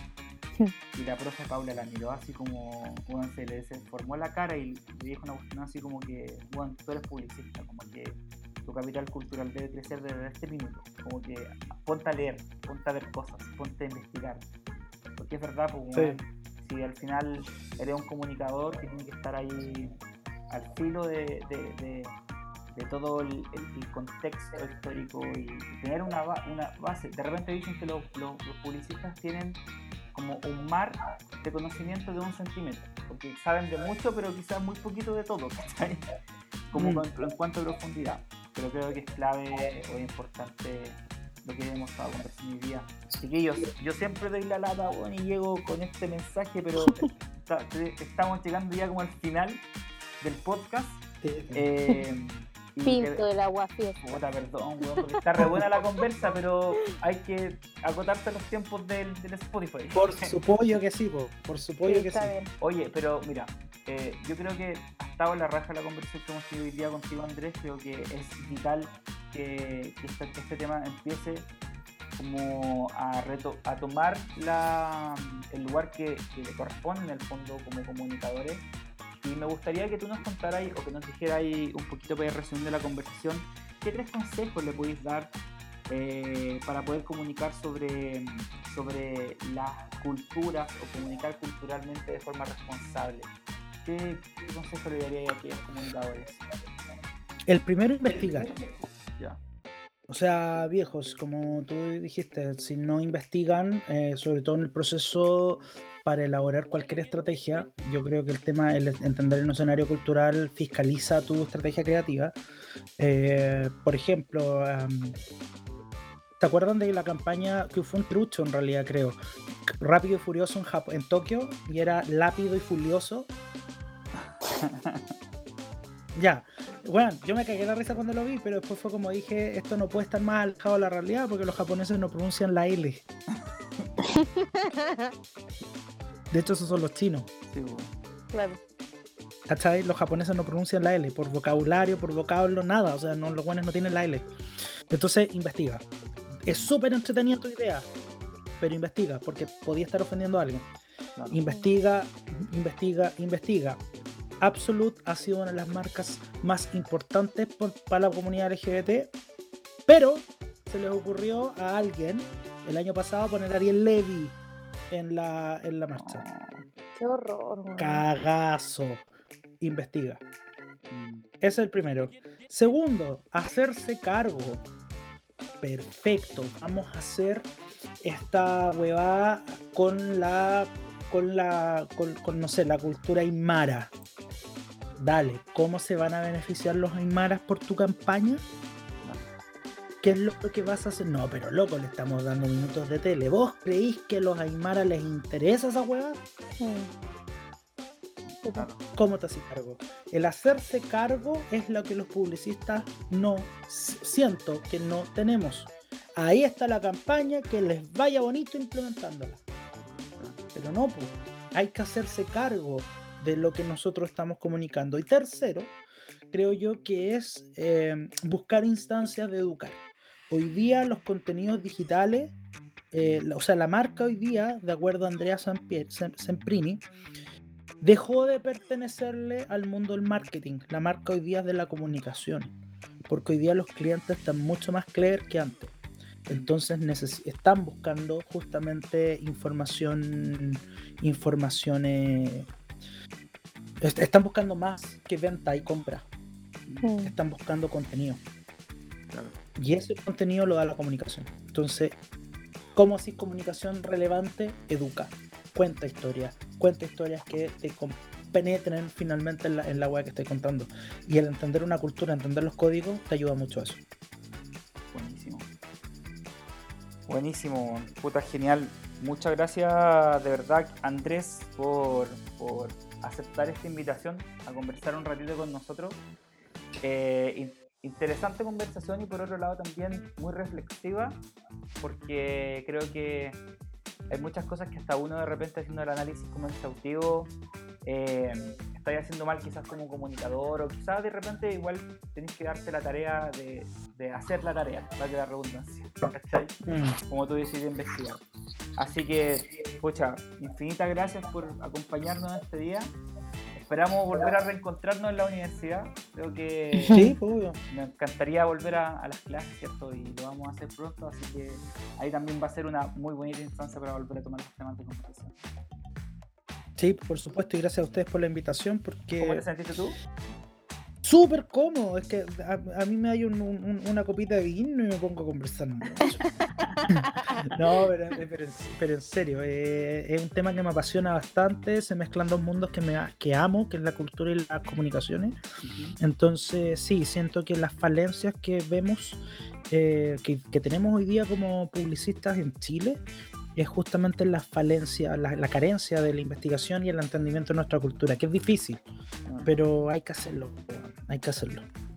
Así que muchas gracias chicos por la invitación para que les diera la lata hablando de esto. Para nada Andrés, muchas gracias a ti y muchas gracias a todos los que nos están escuchando. Ojalá que también puedan disfrutarlo con una copita de vino ahí como Andrés. Y eh, bueno, nos escuchamos en una próxima oportunidad. Un abrazo. Chao, chao. Chao. Cada vez que pienso responder, procuro que esa palabra pueda interpretarme bien.